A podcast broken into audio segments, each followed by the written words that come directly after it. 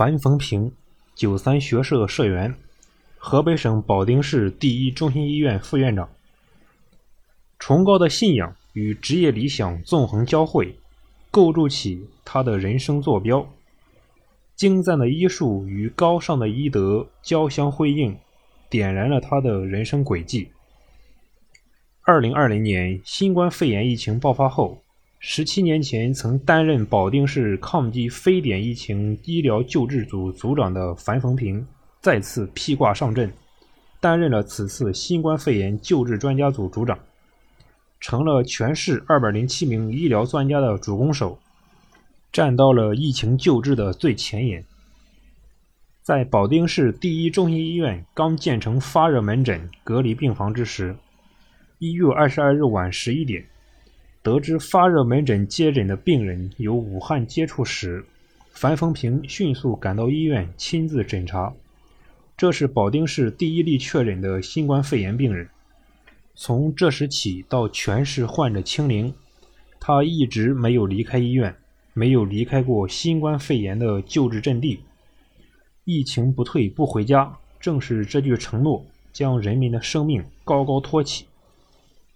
樊风平充分借鉴抗击非典经验，根据全市医疗机构分布特点，结合医疗专业优势，提出了网格化管理、专业小组标准化诊治建议。按照保定区域，将疫情防控、医疗救治划分为东西南北中五个小组，对全市二十二个县市区医疗救治工作进行了统一协调和安排。做到了全覆盖、无死角、无盲区。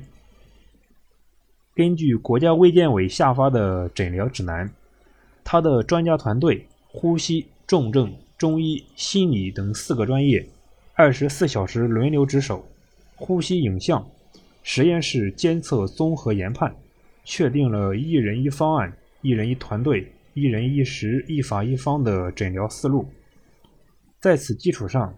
他对三十二例病人亲自会诊，科学研判，精准施治，突破性的提出早用药、早用中药、早用抗病毒药，综合施治，一般疗法，筑基营养支持，强体心理干预，放松减压，人性化服务，传递信心，大大提高了疗效，缩短了疗程。收治的一例新冠肺炎重症患者，七天转危为安。治愈出院，与病魔赛跑，赢的是时间。他吃住在医院，每天早上早早来到专家会诊室，借助远程互联网技术，通过信息共享平台互联，将患者的影像学资料、检验数据远程传送，现场分析研讨病情，并借助视频进行远程查房，连线患者询问病情，查看患者症状。只要是疑似病人，就及时组织会诊。他领导的专家团队为全市确诊和疑似病人会诊数千次。三十二个确诊病例，他每天都要逐一审阅病例。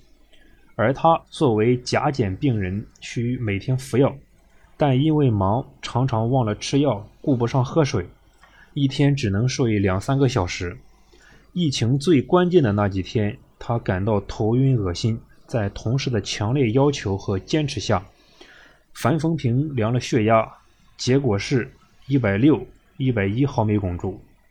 但他偷偷嘱咐同事，千万别说，我能坚持。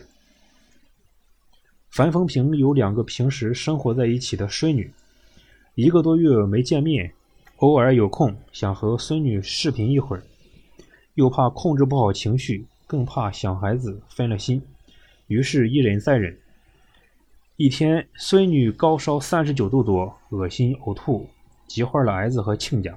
樊风平既心痛又愧疚，可自己能做的就是默默的等待孙女好转的消息。病愈后，亲家让孙女和他视频，孙女哭喊道：“奶奶咋不回家？”樊风平匆匆结束视频，哭了起来。更令人揪心的是，此时妹妹的儿媳要分娩。因先天性血小板减少症，血小板只有两万多。樊风平早就答应妹妹助力外甥媳妇安全分娩，但他不得不食言了。截至二月二十五日，保定市三十二名新冠肺炎确诊患者全部治愈出院，其中有两例是河北省首例首批治愈的出院患者。他领军的专家团队创造了治愈率百分之百、患者零死亡、医护零感染的最佳战绩。这数字安定了保定市一千一百万百姓的心，背后是樊风平以及他率领的专家组日日夜夜的心血。送走最后一批治愈出院患者后，樊风平没有任何调休，又继续投入防控一线。他先后把保定市区的九家医院和二十二个县市区设立发热门诊、隔离病房的医院全部走了一遍。随着复工复学的准备工作开始，他又到工厂车间、学校进行疫情防控物资准备、防护隔离、救治培训。随着复工复产，很多境外、省外、市外的人员会陆续回到保定，这个时候防控就更重要。每个县的发热门诊和集中隔离点，我都得亲眼看看，不然不放心。樊风平曾向记者打趣说：“自己得比病毒跑得快一点，这样风险就能小一些。”还记得2003年抗击非典之初，他作为保定专家组组长，将正在住院的父亲送到哥哥家，便投入了紧张的工作。两个月后，父亲病情恶化，家人不断打电话催他回家，可当时正是抗击非典的关键时期。